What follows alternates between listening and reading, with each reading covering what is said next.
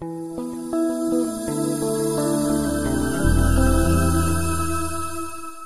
Nós vamos falar sobre o meio de graça, conceito, falar rapidamente sobre o que significa os sacramentos, aí paramos para perguntas. Depois vamos abordar os sacramentos no Antigo Testamento, no Novo Testamento e falar um pouco sobre a diferença formal que existe entre os sacramentos do Antigo e do Novo e a unidade essencial que existe entre eles. Paramos para perguntas e aí o último bloco é um destaque para a questão do batismo, porque sempre há muitas perguntas com relação a esse tema. E eu tenho aqui na nossa família uma experiência pessoal também com o batismo infantil, que é um dos temas que a gente vai abordar. Então, mês de graça, o senhor, nós, nós falamos aqui bastante sobre a aliança da graça. Estamos há dois meses falando. Vocês viram as características, as propriedades, como é que o senhor, na eternidade, elaborou um plano muito detalhado para redimir o seu povo. E parte desse plano envolve o senhor colocar à nossa disposição instrumentos para que essa graça especial nos atinja e nos alimente. E esses instrumentos são meios de graça, são chamados teologia, na igreja presbiteriana, nas igrejas formadas, meio de graça, que são a palavra e os sacramentos. Então, eles em si não promovem a salvação, mas eles são instrumentos pelos quais essa graça salvadora flui, nos transforma, nos alimenta. E foram instituídos diretamente pelo Senhor. Então, a nossa definição de. de deixa eu tirar a minha foto. A, a, a definição da confissão de fé de Westminster, que está aí na tela, eu destaco alguns tópicos nela. Primeiro, eles são sinais e selos. Então, nós já estamos familiarizados com a palavra sacramento. A palavra sacramento ela não está na Bíblia. Se você for procurar lá, dar um buscar na Bíblia, sacramento não vai encontrar. Assim como também não vai encontrar a palavra trindade, mas são conceitos, princípios que estão claramente estabelecidos lá. E a igreja, ao longo da história, usou alguns nomes, como sacramento, como mistério, e acabou adotando o termo sacramento para esses sinais e selos. São sinais visíveis que mostram, que refletem um selo interno do nosso coração e que, pelo poder e operação do Espírito Santo, aplicam e transformam e nos alimentam e são elementos que comunicam de forma especial essa graça que nós recebemos do nosso Senhor. Então, destacando três coisas ali dos sacramentos, primeiro, eles foram instituídos por Deus para representar a Cristo. E lembre-se, nós temos sacramentos no Antigo Testamento e no Novo Testamento. Tanto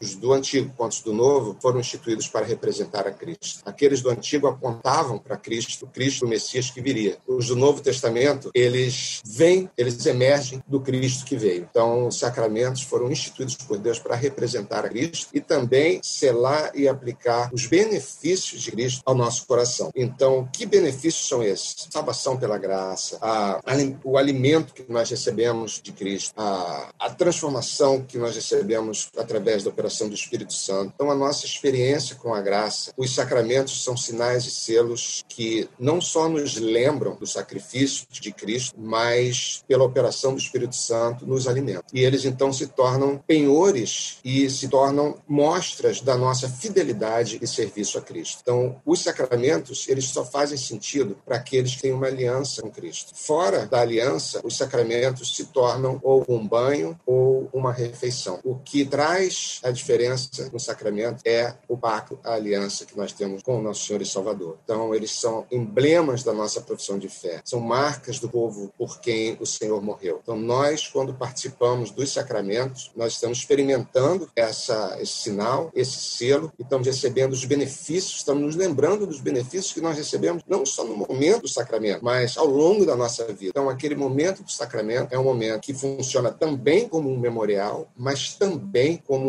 um momento em que o Espírito Santo, através da palavra que o Senhor nos deu, de que ele estaria conosco, ele nos abençoa de forma especial. Então, por isso é importante que a igreja continue sempre a realizar os sacramentos. Os sacramentos têm duas partes componentes, mas eu coloquei três aqui e vocês vão ver por quê. Então, sempre os sacramentos vão ter uma parte visível e ao longo da história da revelação, desde o Antigo Testamento, desde Gênesis, do princípio, o Senhor usa elementos que são naturais, que são comuns, que são parte do nosso dia a dia, para trazer um significado especial através da nossa relação de aliança. Então existe sempre um sinal externo, um sinal visível. Esse elemento que faz, que traz os nossos sentidos. O Senhor sabe que nós somos seres que precisamos dessa, dessa palpabilidade. Agora, o sinal externo, ele por si não tem poder intrínseco, ele não tem poder de conferir graça. Ele é complementado com a graça espiritual interna que vem da relação de aliança, como a justiça que nós recebemos pela fé, fé que nós recebemos como dom de Deus, somos justificados, e essa graça espiritual interna, ela se junta de uma maneira sobrenatural com esse sinal externo e ele adquire significado. E essa é o que eu coloquei aqui, a terceira, o terceiro aspecto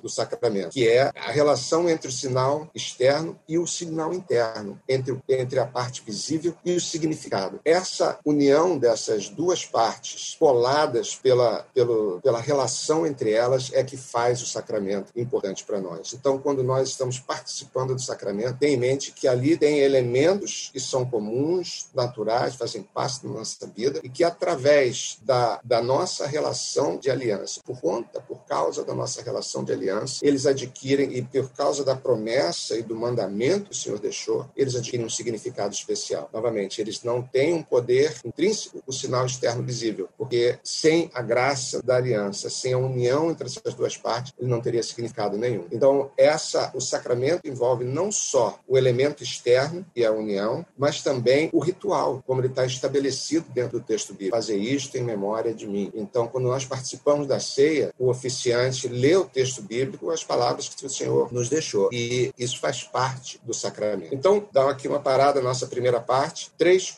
coisas importantes dessa primeiro, desse primeiro bloco. Os sacramentos foram imediatamente instituídos por Deus. Imediatamente significa sem meio nenhum. O Senhor diretamente instituiu. E nós vamos ver essa instituição dos sacramentos no Antigo e no Novo Testamento, no próximo bloco. Outro elemento importante é que os sacramentos representam a Cristo, tanto no Antigo quanto no Novo Testamento. E eles são sinais e selos da aplicação dos benefícios de Cristo aos crentes. Então, é fundamental que a gente participe dos sacramentos. E os sacramentos, eles foram instituídos na perspectiva da igreja. Então, meus irmãos, por isso é que os cristãos precisam fazer parte da igreja. A igreja é a comunidade onde esses sacramentos são ministrados, onde eles fazem sentido, onde nós somos alimentados, onde a aplicação das bênçãos da aliança que nós temos em Cristo, elas são aplicadas na nossa vida. Então, sacramentos do Antigo Testamento. O Senhor sempre buscou trazer para a nossa relação, para a sua relação com a humanidade, esses elementos que lembravam a aliança que ele estabeleceu. Então, se a gente for, se vocês forem lembrar lá em Gênesis, capítulo 2, eu vou ler vários textos bíblicos a partir de agora, então prepare-se aí para abrir a sua Bíblia. Vocês vão ver no, no capítulo 2 de Gênesis, versículo 9, o Senhor diz assim: Do solo fez o Senhor Deus brotar toda sorte de árvores agradáveis à vista e boas para o alimento. Estamos falando de um jardim infinito das árvores. E ele destaca desse número infinito de árvores, ele destaca duas. Também a árvore da vida no meio do jardim e a árvore do conhecimento do bem e do mal. Por algum motivo ele destaca essas árvores. E óbvio que ele tinha um propósito nesse destaque. Mais à frente, nós vamos ver no capítulo 3, versículo 22, depois da queda, então nós já tivemos bastante tempo para discutir esse texto até aqui. Então disse o Senhor Deus: Eis que o homem se tornou como um de nós, conhecedor do bem e do mal. Assim que não estenda a mão e tome também da árvore da vida e coma e vida eternamente. O Senhor Deus, por isso, o lançou fora do jardim do Éden, a fim de lavrar a terra agora tomada. E expulsou o homem, colocou querubins ao oriente do jardim do Éden e o refugiu de uma espada que se revolvia para guardar o caminho da árvore da vida. Então, a árvore da vida, o homem tinha acesso à árvore da vida, ele podia comer do fruto da árvore da vida. Ele perdeu esse acesso quando ele rompeu a aliança com o Senhor. E aí ele ficou impedido de participar da árvore da vida. Então, essa árvore da vida tinha um aspecto sacramental para o primeiro homem. Era um elemento externo, era mais uma árvore que estava naquele jardim de infinitas árvores. Uma árvore que, por si só, qualquer que fosse o fruto, não tinha poder intrínseco, mas adquiria um significado pela relação de aliança que o Senhor estabeleceu com Adão. Uma vez que Adão rompeu essa aliança, ele, aquele sacramento passou a não ter mais sentido para ele e ele perdeu o direito de participar. Então, vejam que desde o princípio, e, e esse gera uma indicação sacramental aplicável ao Pai da humanidade. Mais à frente, o Senhor, quando em Gênesis capítulo 9, versículo 11, quando ele fala com Noé, ele fala que ele, que ele deixa um sinal, capítulo 9, versículo 11. Estabeleço a minha aliança convosco. Não será mais destruída toda a carne por águas de dilúvio, nem mais haverá dilúvio para destruir a terra. Disse Deus: Este é o sinal da minha aliança que faço entre mim e você e todos os seres viventes que estão convosco para perpétuas gerações. Então, também um elemento sacramental que o Senhor usou para ser um sinal da sua aliança. Até então, um aspecto da humanidade.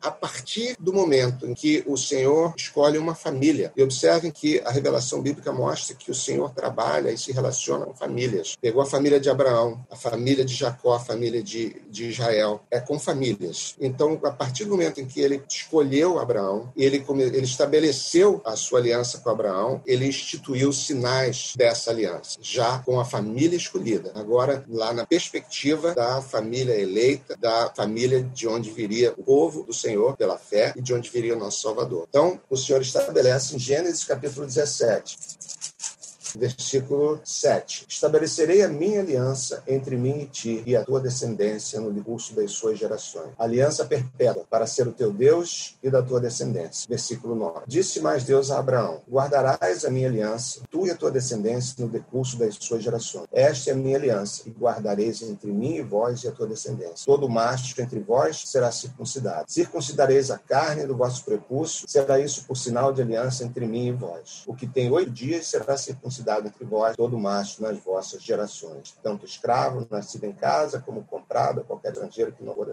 Com efeito, será circuncidado, nascido em tua casa e comprado teu dinheiro. A minha aliança estará na vossa carne e será aliança perpétua. Então, dois, dois aspectos importantes. O Senhor estabeleceu a circuncisão como um sinal dessa aliança que ele estabeleceu com Abraão, e os termos que vão seguir essa aliança até nós estão lá no versículo 7, para ser aliança perpétua, para ser o teu Deus e da tua descendência. É essa é a, um dos aspectos do, da circuncisão, um sinal e selo da união e comunhão com Deus. Serei o teu Deus e da tua descendência. Mas também a, a, a circuncisão, que era um ritual sangrento, cortar uma parte do, do corpo do menino, quantidades de sangue, um ritual, vamos dizer assim, grotesco, né? Ele tinha um significado interno. Como um sacramento, ele tinha não só o sinal externo, mas também um significado interno, que era essa união interna, união espiritual espiritual com Deus e remoção da corrupção do pecado do coração, como está lá em Deuteronômio capítulo 10. Então, vamos lá para Deuteronômio. Não era simplesmente, se fosse simplesmente cortar a pele do prepúcio, seria um ato higiênico, mas se torna um sacramento, se torna um sinal e selo por conta da aliança que o Senhor estabeleceu com Abraão. E o texto bíblico nos mostra que esse, essa circuncisão era muito mais profunda do que simplesmente o corte do prepúcio. Deuteronômio capítulo 10, versículos 15 16. 14, vou ler a partir do 14. Eis que os céus dos céus, eis que os céus e os céus dos céus são do Senhor, teu Deus, a terra e tudo que nela há. Então somente o Senhor se afeiçoou a teus pais para os amar. A vós outros, descendentes deles, escolheu de todos os povos, como hoje se vê. Não dá para nós discutirmos, é inegável a, a, a, escolha soberana de Deus, né? Escolheu ele de todos os povos, como hoje se vê. Versículo 16. Circuncidai, pois, o vosso coração, e não mais endureçais a vossa cerviz. Então,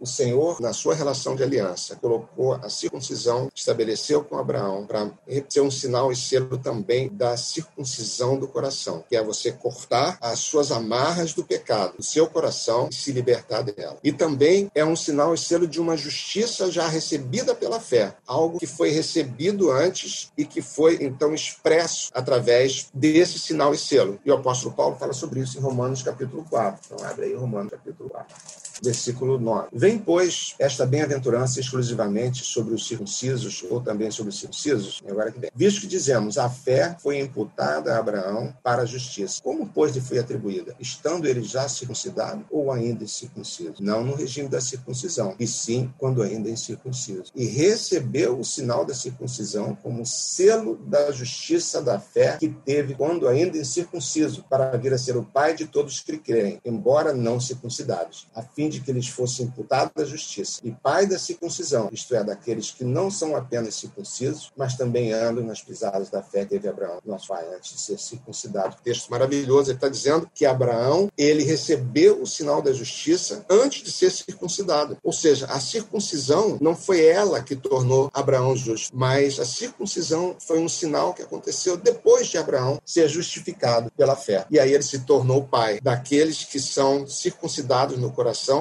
pela fé, sejam eles circuncidados no prepúcio ou incircuncidados ou incircuncisos no prepúcio. Então a circuncisão estava totalmente relacionada à fé. Ela era um sinal, você lembra da, da definição de sacramento, externo, que significa, que sela, que aplica né, a, as marcas da salvação, da regeneração à vida do, daquele que foi circuncidado. Então vejam só, o Senhor ordenou a Abraão que circuncidasse os meninos com oito dias. E nós vemos que a circuncisão é sinal e selo da justiça da fé. Menino de oito dias tem fé? Então guarda essa pergunta, porque isso vai ser discutido um pouquinho mais à frente. O outro, o outro sacramento que o Senhor estabeleceu no Antigo Testamento está em Êxodo, capítulo 12. Versículo 1. Disse o Senhor a Moisés e Arão na terra do Egito. Então vejam só, eles estão lá na terra do Egito, o povo está lá na terra do Egito. O Senhor entregou, voltando um pouquinho atrás, o Senhor fez essa aliança com Abraão e no meio da, do estabelecimento da aliança, o Senhor revelou a Abraão que a sua descendência ficaria 400 anos no Egito. E isso que aconteceu. Então, depois desses 400 anos, aproximadamente, o Senhor levantou Moisés para tirar o povo do Egito. E aí houve aquela conversa, diálogo e debates e desafios de Moisés com o faraó, até que chegou a última das dez pragas e que foi a morte dos primogênitos do Egito. E antes disso, o Senhor estabeleceu esse sinal de aliança do povo que seria liberto e passaria do estado de escravidão no Egito para um estado de liberdade, de liberdade. E o Senhor estabeleceu esse sacramento como um sinal e selo dessa relação especial que esse povo que o Senhor lá escolheu no passado passou a ter com seu Deus por uma aliança foi iniciada pelo, pelo próprio Senhor. Então disse Moisés, disse o Senhor a Moisés e a Arão na terra do Egito: Este mês será o principal dos meses, será o primeiro mês do ano. Falai a toda a congregação de Israel, dizendo: Aos dez deste mês, cada um tomará para si um cordeiro, segundo a casa dos pais, um cordeiro para cada família. Mas se a família for pequena para o cordeiro, então convidarei ele seu vizinho mais próximo, conforme o número das aves. E aí vocês leiam depois. O cordeiro, versículo 5, será sem defeito, macho de um ano, podereis tomar um cordeiro, um cabrito, e guardareis até o décimo deste mês. E todo o ajuntamento da congregação de Israel o imolará no crepúsculo da tarde. Repara que também o Senhor trata da relação sempre na perspectiva familiar. Versículo 7. Tomarão do sangue e o porão em ambas as ombreiras e na verga das portas, da porta, nas casas em que o comerem. Naquela noite comerão a carne assada no fogo, com pães asmos e ervas amargas a comerão. Não comereis do animal nada cru nem cozido. E aí ele, ele segue a, né, o, o detalhe. Queria destacar com vocês, no final desse capítulo, lá no versículo 43, disse mais o Senhor a Moisés e a Arão: Esta é a ordenança da Páscoa. Nenhum estrangeiro comerá dela. Porém, todo escravo, comprado por dinheiro, depois de ter circuncidado, comerá dela. O estrangeiro e assalariado não comerão dela. O cordeiro há de ser comido numa sua casa, da sua carne não levareis fora da casa, nem lhe quebrareis os nenhum. Toda a congregação de Israel fará. Porém, se algum estrangeiro se hospedar contigo e quiser celebrar a Páscoa do Senhor, seja-lhe circuncidado, todo macho. Então se chegará e a observará e será como um natural da terra, mas nenhum incircunciso comerá dela. Então vejam que o Senhor, na revelação do Antigo Testamento, ele já está apontando para algo que seria plenamente realizado milhares de anos depois. E ele destaca a questão de, de que nenhum incircunciso vai participar dessas, desse sacramento que é a Páscoa. Então nós vemos que a circuncisão um, era um sacramento que mostrava a entrada em aliança. Era um sinal da entrada em aliança, sinal do selo da justiça da fé, pela relação de aliança, da remoção de corrupção do coração e da uma união pactual com Deus. E a Páscoa era, se tornou o sinal e selo do qual participavam aqueles que já tinham entrado em aliança com o Senhor. Participavam do sangue do cordeiro, que foi colocado na verga das portas, participavam. A festa da Páscoa acontecia junto com uma festa chamada dos pães asmos, onde eles comiam pão sem fermento e ervas amargas. É, e eles, então, em alguns momentos, essas festas se confundem, que uma era seguida da outra. Mas eles participavam também do alimento do cordeiro e dos pães sem fermento. E esses que participavam da Páscoa eram aqueles que já tinham entrado em aliança com o Senhor através da circuncisão. Fossem eles naturais de Israel ou estrangeiros que se rendessem ao Senhor e quisessem, então, participar dessa aliança né, por escolha soberana do Senhor. Então, esses foram os sacramentos que o Senhor estabeleceu no Antigo Testamento. No Novo Testamento, a mesma lógica, coerência, unidade se segue. E o Senhor estabeleceu, então, Mateus capítulo 28, versículo 19, que vocês conhecem muito bem, ler.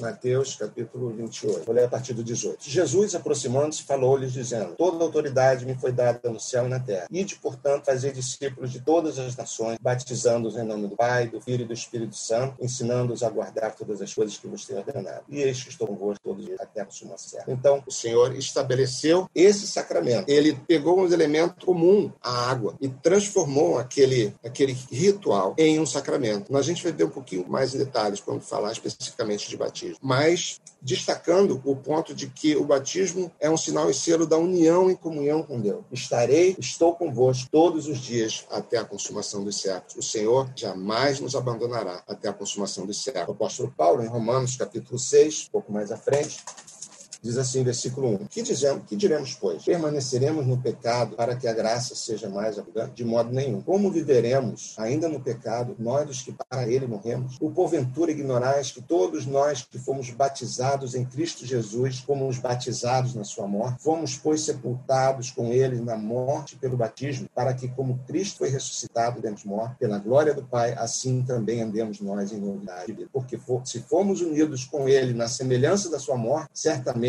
o seremos também na semelhança da ressurreição. Então, união, a união misteriosa que acontece do cristão com o seu Senhor, selado no batismo. Também em Atos capítulo 22, um pouquinho mais para trás, nós vamos ver aqui um texto em que o apóstolo Paulo se defende e ele narra um pouco da sua da sua conversão em batismo. Atos 22, versículo 16. É o apóstolo Paulo se defendendo. Ele diz assim: E agora, ele estava falando o que aconteceu é, na, na, sua, no seu batismo. Eu vou ler do versículo 12. Um homem chamado Ananias, piedoso conforme a lei, tendo um bom testemunho de todos os judeus que ali moravam, veio procurar-me. E pondo-se junto a mim, disse: Saulo, irmão, recebe novamente a vista. Foi quando Saulo, pelo encontro do Senhor na estrada de Damasco, perdeu a vista. Nessa mesma hora, recobrei a vista e olhei para ele. Então ele disse: O Deus de nossos pais, de antemão, te escolheu para conheceres a sua vontade, veres o justo e ouvires uma voz da sua própria boca, porque terás de ser sua testemunha diante de todos os homens das coisas que tem visto e ouvido. E agora Por que te demoras? Levanta-te, recebe o batismo, lava os teus pecados, invocando o nome dele. Então, o batismo refletindo, sendo um sinal e selo daquilo que já havia acontecido no coração do apóstolo Paulo, daquilo que já havia acontecido no nosso coração, a remoção da corrupção do coração. Seremos um novo coração quando tivermos o nosso encontro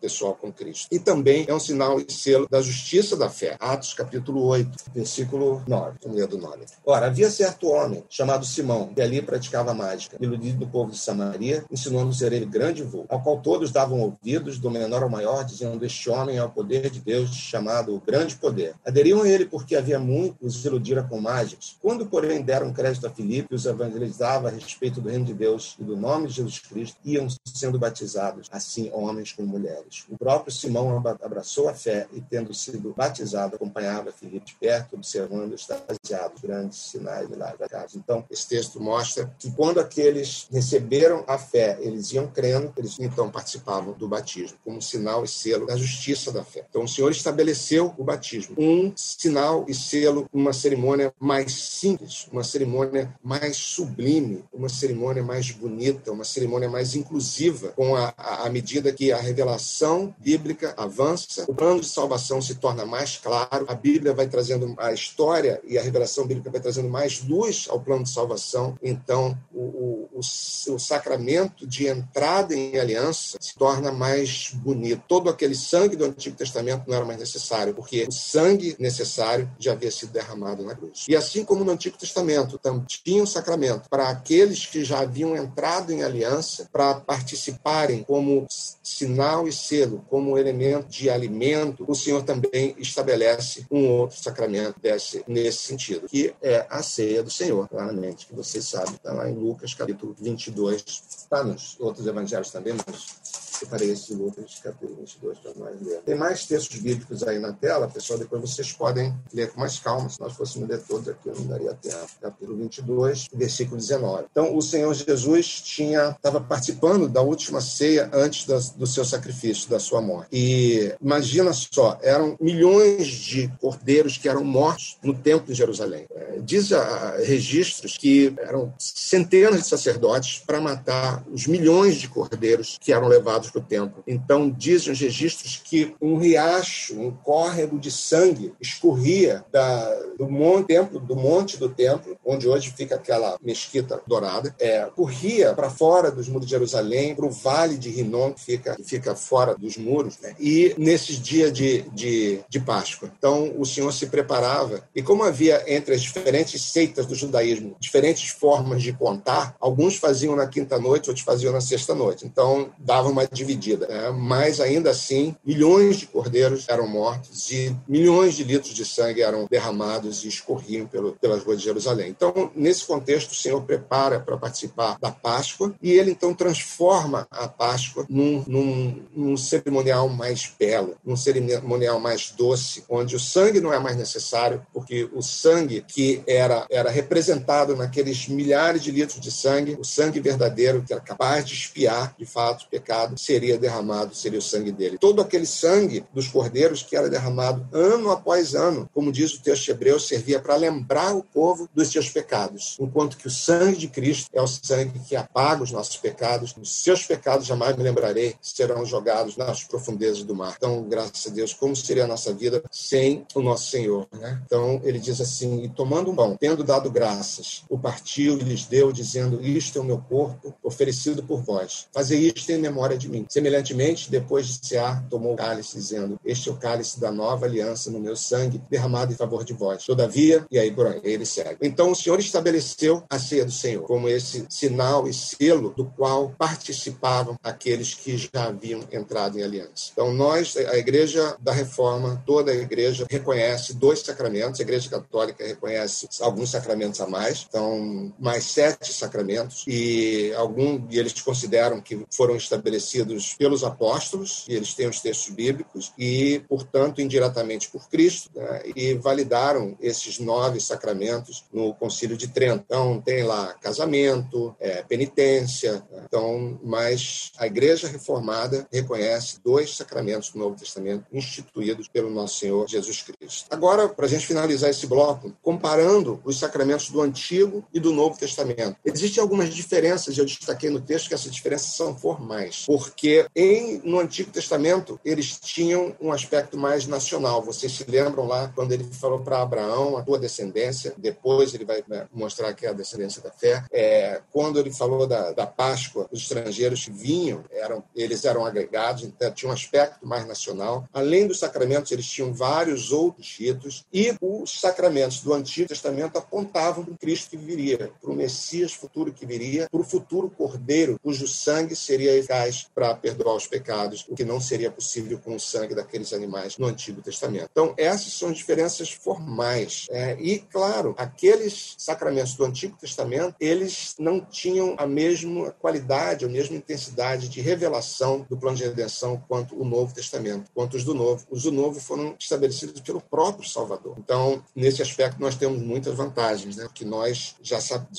né? o nosso Salvador já veio, eles aguardavam o que viria. Agora, essas diferenças formais são suplantadas por unidades essenciais. Então, eu peguei aqui o quadrinho da circuncisão, que é o mesmo que a gente viu lá atrás: sinal e selo da comunhão com Deus, sinal e selo da remoção da corrupção do pecado, sinal e selo da justiça da fé. E o batismo. Repare que o significado de batismo é o mesmo da circuncisão. Ambos são sinal e selo da união e comunhão com Deus. Ambos são sinal e selo da remoção da corrupção do coração. Ambos são sinal e selo da justiça da fé. Então existe uma unidade de significado. Por quê? Porque a Bíblia é una. A Bíblia é uma só. Não existem duas Bíblias, uma do Antigo e uma do Novo Testamento. Não existem dois deuses, o Deus do Antigo Testamento, que era sanguinolento, e o Deus do Novo Testamento, que é o vovô celestial. Não existem dois povos de Deus, o povo do Antigo Testamento e o povo do Novo Testamento. Existe um povo, existe um Deus, existe uma Bíblia. O Senhor, na eternidade, escolheu o seu povo, tanto do Antigo quanto do Novo Testamento. E os sacramentos possuem esse mesmo significado. Eles se tornaram mais sublimes porque a revelação se tornou mais clara e o Salvador veio. Aquele cujos sinais eram apontados no Antigo Testamento se cumpriram nele. Então, o mesmo sacramento precisou ser renovado, porque um novo sumo sacerdote, o sumo sacerdote verdadeiro, passou a, a oficiar diante do tabernáculo celestial por nós. Então, os sacramentos mudaram a sua forma, mas o seu significado continuou o mesmo no Antigo Testamento. O batismo batismo,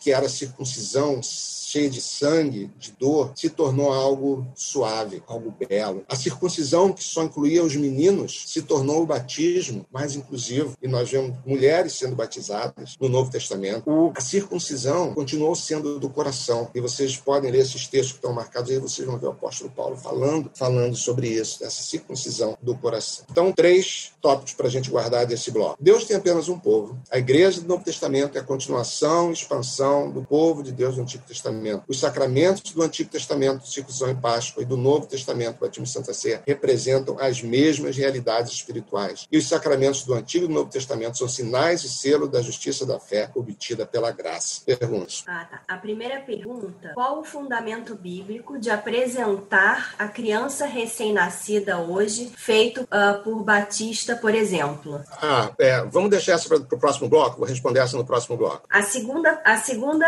é uma uma, uma expressão vamos ver.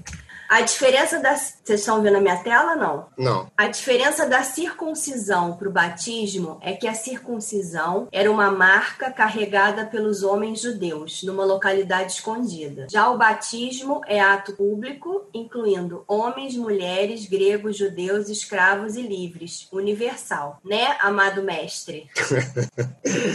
é, é verdade, mas não é a única diferença, né? Essa é uma das diferenças, né? Ela não é a diferença, é uma das diferenças também acontecia, e como a circuncisão ainda acontece hoje nos rituais judaicos, é, mas ela é, até certo ponto, pública dentro da comunidade, né? mas ela não é tão pública como o batismo. Né? Mas ah, é, é, tem, uma, tem o fundamento dessa afirmativa é verdadeira, quer dizer, o batismo ele é inclusivo. Né? A circuncisão, ela recebia, como nós lemos no texto de Êxodo, estrangeiros, né? É, aqueles que viessem agregados. Né? O batismo é a diferença da, da dispensação do evangelho no Antigo Testamento Testamento ela era, como se chama, centrípeta, né? Ela, os, os povos agregados eles vinham para Israel e ali eles eram batizados. E no Novo Testamento ela é centrífuga, ide por toda a terra, pregar o evangelho. Né? É, é, esse é o, é, o, é o âmago dessa afirmativa, é verdade. Não temos mais perguntas. Então, um ponto importante é que os sacramentos eles não são necessários à salvação. O sacramento do batismo não salva. O sacramento da Santa da Ceia do Senhor não salva. Eles pressupõem a fé. Então, nós temos vários textos que provam isso. Estão aqui no material depois você pode ler, mas o que eu destaquei ali em vermelho é o de Lucas 23, 42, 43, que é o texto que vocês conhecem, que o Senhor fala para o ladrão na cruz: Ainda hoje estarás comigo no paraíso. Então temos ali um exemplo real, louvado seja o Senhor, que revela é, esses ensinamentos para nós no texto bíblico, de alguém que no último momento foi justificado, olhou para Cristo e ali o Espírito Santo abriu seus olhos e ele viu: Esse é o meu Salvador. E o próprio Salvador virou para ele e falou: Ainda hoje estarás comigo no paraíso. Ele não virou para ele e falou: Olha só, é, desce da cruz que você precisa ser batizado, senão você não vai entrar comigo no paraíso. Não vai assim. Então, o batismo ele não salva, mas ele é necessário porque é uma ordenança. Agora, aí você fala assim, poxa, mas eu, é, eu, assim, Jesus é o meu Salvador. Eu tive uma experiência pessoal com Jesus Cristo no início do ano e agora estou frequentando a classe de escola dominical e ainda não fui batizado. Se eu morrer amanhã, eu não fui batizado ainda. Você não deixará de estar com o Senhor no paraíso, assim como aquele ladrão na cruz. Então, não é que a turma de novos membros demora três, quatro meses e você só vai ser batizado ao final da turma que você vai deixar de ser salvo. Então, ele não é necessário, ele não salva, mas ele é uma ordenança. Então, não devemos, por vontade, deixar de participar desse sacramento.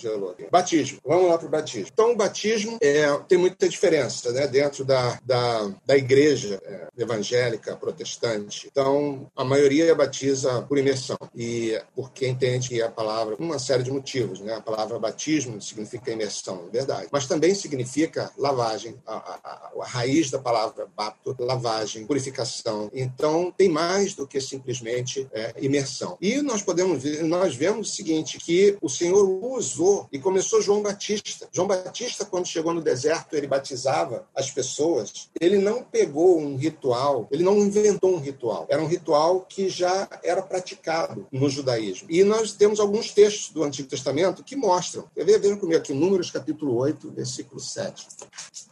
Números capítulo 8, versículo 7. Disse mais, versículo 5. Disse mais o Senhor a Moisés: Toma os levitas do meio dos filhos de Israel e purifica. Assim lhes farás para o purificar. Asperges sobre eles a água da expiação, e sobre todo o seu corpo farão passar a lavarão suas vestes purificar. Mais à frente, Números 19 versículo 13, versículo 11. Aquele que tocar em algum morto, cadáver de algum homem, imundo será sete dias. Ao terceiro dia, ao sétimo dia, se purificará com esta água e será limpo. Veja como trazia o sentido de purificação, a água. Então era um ritual que não foi inventado por João Batista. Ao terceiro dia e ao sétimo dia se purificará com esta água e será limpo. Mas se ao terceiro dia, ao sétimo, não se purificar, não será limpo. Todo aquele que tocar em algum morto, cadáver de algum homem, e não se purificar, contamina o tabernáculo do Senhor. As pessoas serão eliminadas de Israel porque a água purificadora não foi aspergida sobre ele. Então vejam só, depois vocês leem os outros textos, tem mais textos do Antigo Testamento, tem texto do Novo Testamento, que o ritual de purificação no Antigo Testamento era feito por aspersão. E além disso, tem outras experiências do Novo Testamento, uma que é, é interessantíssima, né? A, a, lá em Atos, quando em Jerusalém o apóstolo Pedro prega e milhares se convertem e são batizados. Gente, Jerusalém não tem rio. O Rio Jordão fica longe de Jerusalém. Jerusalém não tem riacho, não tem córrego, não tem lago. Lá eles a água era guardada em cisternas e ainda é, né? Mas então como batizar aquelas 3 mil pessoas por imersão? Não tinha lago, rio, é, riacho, córrego. Né?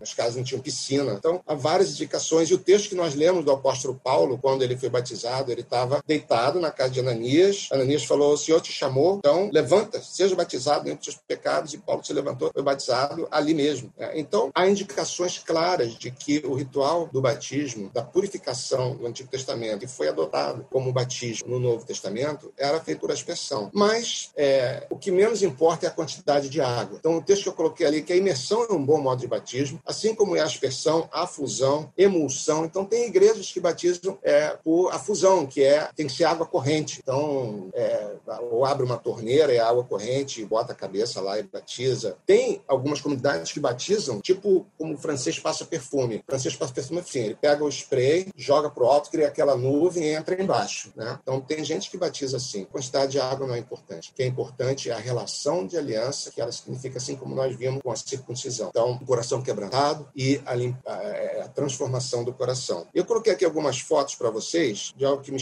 que me chamou a atenção ano passado lá em Israel. Isso aqui são fotos da comunidade de Qumran, que era uma comunidade de essênios que vivia nesse local muito perto do, do, do Mar Morto. E ali eles, nesse, nessas montanhas atrás aqui, foram encontrados os manuscritos do Mar Morto. A montanha tinha várias cavernas, lá foram encontrados aqueles manuscritos. E me chamou a atenção a quantidade de cisternas de purificação que eles tinham. Então, veja, tinha as escadas que desciam para uma piscina, eram várias, aqui meu dedo apontando a escada, é, e eles desciam e passavam por vários rituais de purificação. Então, o ritual de usar a água com purificação já era algo conhecido. O que João Batista fez, o que Jesus então instituiu foi a utilização de algo que era comum, através da relação de aliança, se tornar um sacramento. Assim como foi feito com o pão e o vinho, que já era comido e bebido em toda a comunidade, simplesmente o Senhor pegou aqueles elementos comuns e os deu um significado especial por conta da relação de aliança que nós temos com ele. E batismo infantil. E aqui, rapidamente, deixa eu ver que horas são, 10 e 10, então dá tempo. Contar aqui tem uma experiência muito pessoal. Quando a Luísa nasceu, então eu é, era, da, eu era da Igreja Nova Vida, né? uma igreja tinha uma linhagem pentecostal, conheci a Kátia, a Kátia foi na Igreja Nova Vida lá para, né? ela, foi na Igreja Nova Vida para me, me, me, buscar, né? Então, é, aí nós nos casamos e tal, e acabou que aí eu fui para a Igreja Presbiteriana da Gávea, mas só fiquei lá três meses, porque em seguida a gente começou a congregação na Barra. E, e logo depois de alguns meses da congregação iniciada, a Luísa nasceu, nossa filha. E minha sogra, logo que a Luísa nasceu, minha sogra fez uma viagem para Israel. E a minha sogra trouxe de Israel uma garrafa de água do Rio Jordão para batizar a Luísa, que viria a nascer daí a alguns meses. Eu não me lembro se ela foi na, durante a gravidez da Cátia, logo que a Luísa nasceu. Mas enfim, ela trouxe essa água e falou: essa é para batizar a minha neta, água do Rio Jordão e tal. E botou aquela água no freezer. Só que eu tinha dificuldades com o batismo infantil. Aí a Luísa já tinha seis meses, a igreja foi fundada, ordenada. Eu fui ordenado presbítero e eu não aceitava batismo infantil por conta dessas perguntas que estão aí, que a gente ouve em todo lugar. E passaram-se dois anos, a Luísa estava com dois anos e nada de batismo. Aí a Kátia foi reclamar com o Antônio. Um presbítero. Antônio, seu presbítero não crê no batismo infantil, como é que é isso? E aí o Antônio me chamou para uma conversa e passou né, uma tarde. Mas eu esperei pacientemente. Esperou dois anos, é muito, é mesmo, é mesmo. E aí o Antônio me apresentou a doutrina do batismo infantil e abriram meus olhos, foi é mesmo, como é que eu fazia isso? Então a Luísa foi batizada. Aí quando fomos, vamos resgatar aquela água do Rio Jordão, que está lá na garrafinha congelada. Beleza, pegou a a água e entregou para os diáconos. Aí um diácono pegou, botou na bacia a água do Rio Jordão, está lá aquela bacia, e deixou ali no, no local do, perto do púlpito para batizar a Luísa. Ele saiu, foi arrumar o resto da igreja. Isso lá na Union Church ainda, princípio da igreja. Aí veio outro diácono, falou, essa é a água do batismo da Luísa? Ah, não, não, não, muito pouca água. Pegou a bacia, jogou a água fora, lavou com sabão, encheu a água do, da SEDAI e botou lá. E a Luísa foi batizada. Então, com a água do, do Rio Guandu. É, a minha sogra, ela, eu não sei se ela sabe essa história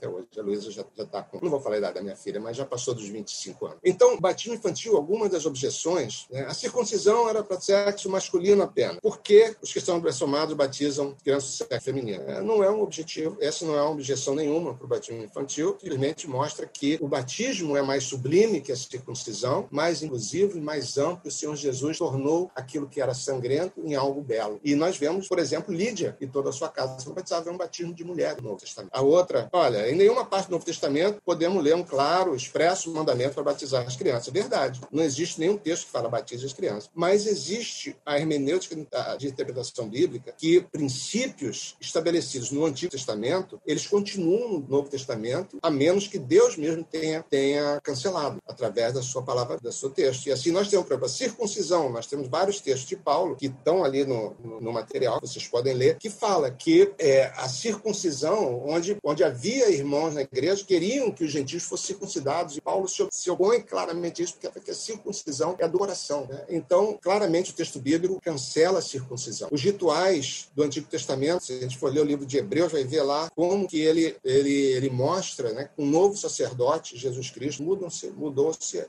o serviço do templo. Né? Então, leis acerca de comida, comidas que não eram permitidas serem comidas, e nós vemos o apóstolo Pedro tendo uma experiência com isso. Então, aquilo que não é cancelado no Novo Testamento, a interpretação bíblica nos dá a entender que continua valendo no Novo Testamento. E não é porque não tem um claro texto mandando batizar que não se deve batizar, porque vejam só, vamos lá na, na Santa Ceia. O Senhor instituiu a Santa Ceia. Tinha mulher ali na Santa Ceia? Não. Então não existe nenhum texto que ordena a participação de mulheres na Santa Ceia. Né? Então, mulheres não deveriam participar da Santa Ceia? Não existe nenhum texto para isso. Então, esse não é um argumento forte. Ah, o outro, que dizia das muitas crianças dentro do da aliança que crescem, se afastam, abandonam a fé. Então, essa é uma possibilidade. Assim como acontece com adultos, que passam pela igreja, né? vão lá, são batizados e, e, nunca se converteram. Então, esse também não é um argumento. A, a, a Simão Mágico que nós lemos, o texto que nós lemos de Atos, ele foi batizado. E logo depois ele, na verdade, ele tinha um interesse ali de queria aprender os milagres que Filipe fazia para ele usar nas suas, como se fossem suas mágicas. Então, da mesma argumento, isso é uma verdade. Crianças batizadas que se afastam da fé e adultos batizados também que se afastam da fé. E nós, tenho certeza, conhecemos vários. Crianças não podem entender o significado, verdade. Mas também na circuncisão as crianças não entendiam o significado. E o Senhor ordena, então, que eles fossem é, circuncidados, como sinal, símbolo, selo da fé. Então, o menino de oito meses, de oito, de oito dias, não tinha. Então, quando Jesus não fechou a porta para as crianças, deixar vir as minhas criancinhas. Então, a questão do batismo, assim como a circuncisão, não é baseada na compreensão, e sim para as crianças. Para os adultos, não. Para os adultos, a compreensão é o texto que nós vamos ler em seguida. E sim na relação pactual de aliança. Assim como no Antigo Testamento, o Senhor trabalhava com famílias, família de Abraão, família de Israel. Assim, no Novo Testamento também nós vemos famílias de Lídia, família do centurião sendo, sendo batizados. Né? Então, é o fundamento é a continuidade da aliança que é expressa na família. Isso não significa que o batismo, como nós falamos, o batismo não regenera, o batismo não salva. Não significa que aquela criança ela está salva. Não, ela vai precisar, ela vai ela é participante da relação de aliança por conta da fé dos seus pais, ou do seu pai, ou da sua mãe, ou de ambos. Ela é participante, assim como as crianças do Antigo Testamento. Eles participavam das festas, participavam das celebrações, eram circuncidados. Agora, quando chegar no momento da idade da razão, que não é definida em nenhum livro, nesse momento da consciência, vai precisar desenvolver a sua relação pessoal com Cristo, da mesma forma como acontece com os adultos. Aí outra pergunta, e o texto de Marcos 16, 16, que diz, quem crê foi batizado será salvo, quem porém não crê será condenado. Como, como ler esse texto? Temos que pegar o contexto desse texto. O Senhor Jesus ali está falando para os seus discípulos. É a primeira geração de cristãos. O Senhor tinha acabado, tinha estava prestes a subir aos céus. Ele estava entregando a grande comissão. E ali era uma situação chamada situação fronteiriça, onde um momento especial da revelação de uma nova dispensação da aliança estava começando. Então o Senhor fala aquilo para adultos, para adultos, uma instrução para adultos. E aí aquele, aquela pergunta que veio antes, acho mais coerente apenas apresentar a criança. Aí a pergunta que, que aconteceu lá antes foi, mas onde tem o texto bíblico que as igrejas apresentam criança? Não tem. Então, vamos apresentar crianças. Não existe nem no Antigo nem no Novo Testamento. Foi uma invenção, né? em algum momento aí dos últimos 100 anos, alguém achou que poderia apresentar as crianças. Isso não existe em texto nenhum da Bíblia. E aqui, olha, para cada pergunta dessas aqui, existe uma resposta que está no material, com referências bíblicas, e vocês podem ler. Portanto, não devemos deixar de nossas crianças participarem do batismo, porque nós, se nós temos uma relação de aliança, assim como no Antigo Testamento, as nossas crianças, e o apóstolo Paulo fala isso, que o pai ou a mãe crentes, ou a esposa ou o marido crentes, santifica o cônjuge, santifica as crianças, assim nós fazemos com nossos filhos. Não significa que eles são salvos, a regeneração não é hereditária, mas significa que a nossa relação de aliança com o nosso Deus, ela vai promover uma bênção na nossa casa. Isso também fala muito para nós, que se nós temos uma relação de aliança, somos crentes de Jesus Cristo e vivemos em um lar onde nosso cônjuge nem filhos são, nós precisamos ser bênçãos. É isso que o apóstolo Paulo fala, quando a esposa crente santifica o marido incrédulo e vice-versa. Precisa viver uma vida que promova a fé, ser bênção e não uma vida que perturbe a casa com a sua fé. Então, essa é outra lição que nós tiramos daqui. Então, conclusões. O batismo não salva, mas é uma ordenança do Senhor. Ele não origina a fé, mas ele pressupõe a fé. E ele se baseia numa aliança. Então, na batismo infantil, não é a fé da criança, assim como na circuncisão não era a fé da, da criança, era na relação de aliança que o pai ou a mãe ou ambos tinham com o Deus verdadeiro. Então, é nesse fundamento que nós batizamos. Então, com alegria, batizei os dois filhos, sabedores de que eu e Kátia somos participantes da aliança pessoal com nosso Senhor e Salvador Jesus Cristo, e ali nós nos comprometemos a criá-los para amar o Senhor, amar a igreja, amar a Escritura e não sermos tropeço na vida deles, não perturbarmos a vida dos nossos filhos e, ao invés de aproximá-los de Cristo, afastá-los. Tem muito pai e mãe crente que, ao invés de aproximar a família de Cristo, afasta com a sua postura, com o seu comportamento, com o seu testemunho dentro de casa. O modo do batismo, número dois, é de importância secundária. O coração quebrantado é de importância primária. Existe até uma, uma piada que diz assim: é, você tinha um reformado conversando com arminiano. Então, assim, como vocês batizam? Por imersão. Deixa eu ver se está tempo de contar. Por imersão. Ah, é? Então, se eu mergulhar até a cintura, está batizado? Não. Ah, se eu mergulhar até o ombro, está batizado? Não. Se mergulhar até a testa, está batizado? Não. Se mergulhar a cabeça toda, está batizado? Tá. Ah, então, o que importa é a cabeça. Então, três, os crentes devem batizar seus filhos com base na unidade da revelação bíblica da relação de aliança estabelecida pelo Senhor Antigo do Novo Testamento. Tem três perguntas, Tony. Hum. Vamos lá.